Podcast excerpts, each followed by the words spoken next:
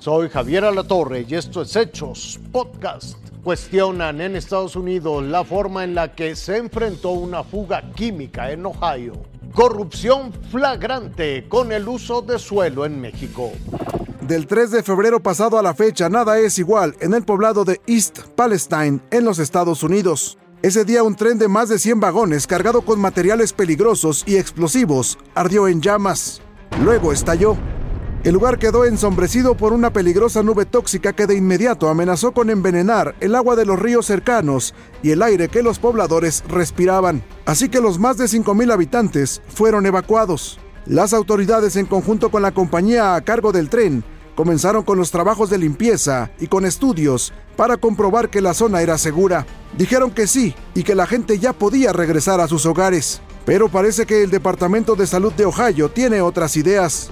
Los habitantes de la zona también se sienten inseguros. Algunos han presentado náuseas y dolores de cabeza. Además afirman que tras el descarrilamiento, los animales que vivían en los ríos han aparecido muertos. A esto hay que sumarle que en ese mismo lugar el año pasado se filmó una película sobre un tren que transportaba materiales tóxicos y que al estallar provocó una tragedia ambiental.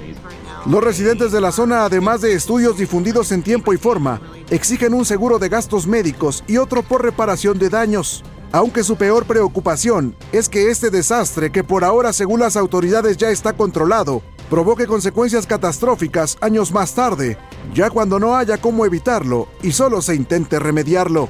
Con información de Raciel Cruz Salazar, Fuerza Informativa Azteca.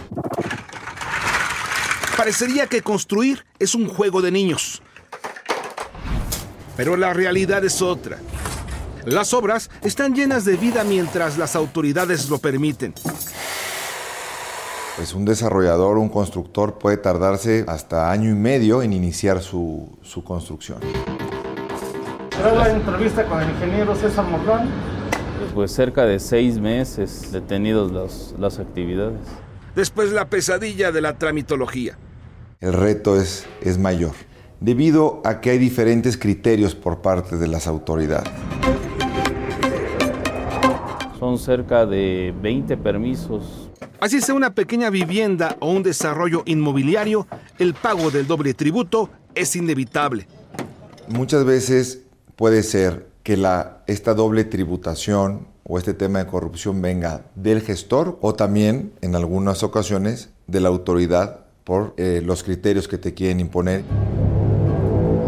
Nos han querido pues, tener alguna corrupción por, por parte de ellos.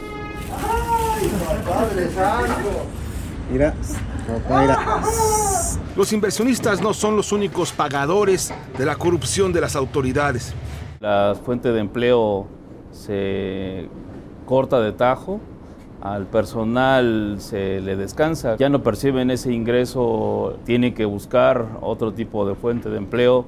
Bueno, muy pocas veces eh, tenemos idea de cuánta gente se emplea en este tipo de construcciones, ya sea en casas, viviendas, hablando que hay poco más de, de 40 trabajadores que al día, pues dependen de este empleo. ¿De jefe qué, qué, le, qué le mandó su mujer?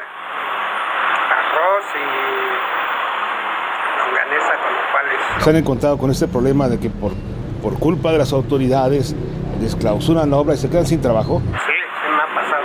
¿Y, y qué- qué hacen en ese momento cuando se quedan sin trabajo? Tienen que ir a buscarlo. Tengo yo, bueno, ya en mi casa tengo que buscar por otro lado. ¿Le ha ocurrido que se quedan sin trabajo porque desclausuran la obra? o eh, Sí, me he quedado sin trabajo. ¿Cuánto tiempo se han quedado sin trabajo cuando ocurre esto? Como tres meses. Y sí, la construcción en México es un juego en el que los inversionistas ponen y otros quitan. Quizá el daño colateral más grave lo padecen los trabajadores de la construcción a consecuencia de estas clausuras sospechosas. A ellos nadie les perdona el pago de impuestos, el IVA en medicinas, en despensa y no hay compasión con el pago de servicios como el agua, el predial y la luz. Javier. Hasta aquí las noticias, lo invitamos a seguir pendiente de los hechos.